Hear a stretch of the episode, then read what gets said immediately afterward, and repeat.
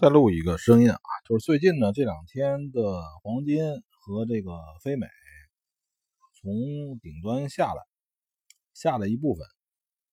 这个时候应该怎么对待呢？这个时候应该呢，就是呃不要臆想，就是说很多人喜欢抄底，在这股票里玩的时间长的人都喜欢抄底。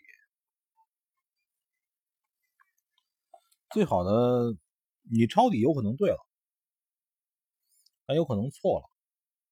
但是呢，我的建议是说，你不要猜想，哪怕多次止损也没关系，你可以停止不做。你不要硬着上来之后，这个前面止损啊，止损啊，不舒服，然后一上来之后弄一个大的止损，或者不设止损，这个。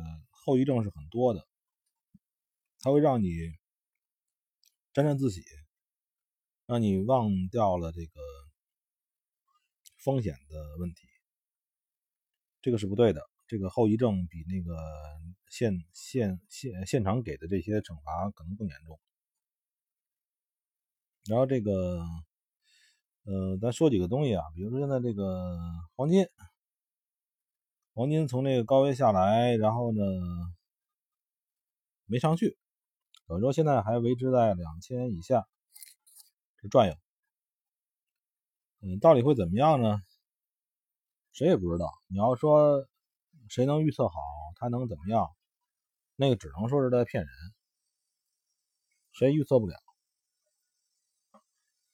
现在黄金好处在于哪点呢？就是，呃。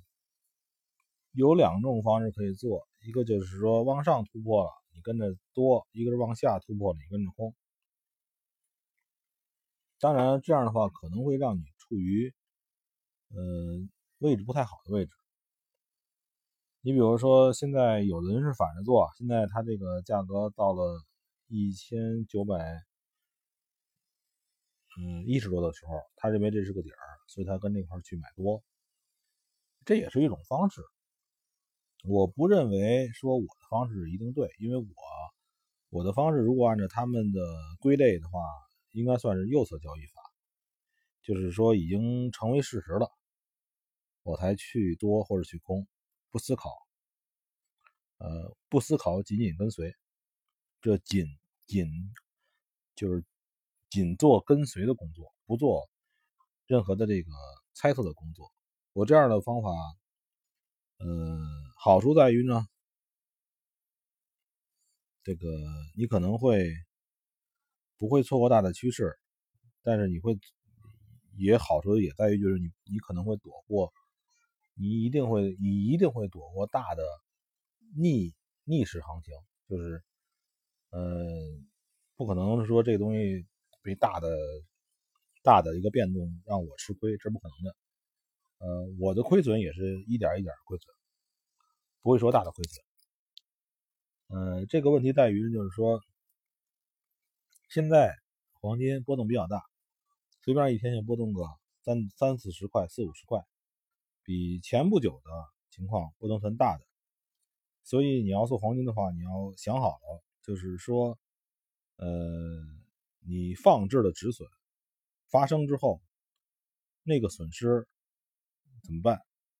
而且这个止损的范围可能会比以前大一些。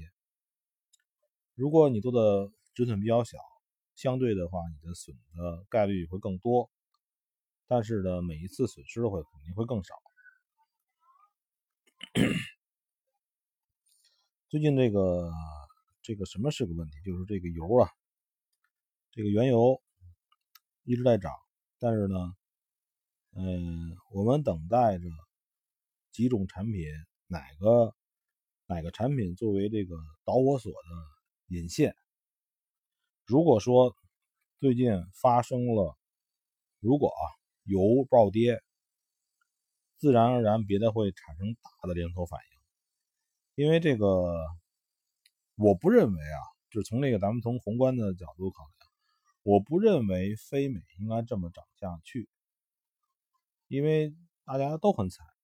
美国经济下滑，欧洲经济下滑，但是主动权往往掌握在美国人手中，因为美国可以随意的让它的价汇率，因为那美联储太厉害了，所以我觉得，呃，如果说欧美完成从这个大顶一点二上不去，有可能欧美就该步入跌的行跌的这个这个这个这个方向了。你可以看美指，美指的话已经跌到了九十二多吧。美指一口气跌了这么多，呃，有点缓冲慢速的可能。如果说美指 经过一周或者几天的时间，美指确定了底儿，那就是非美指非美发生变盘了。那个时候就该一路做空。现在的话，这个状态，我还是觉得非美，包括黄金，还是找机会多的状态，还是找机会多的状态。尽管说黄金一直也没有上去，嗯，但是黄金还是找机会多的状态。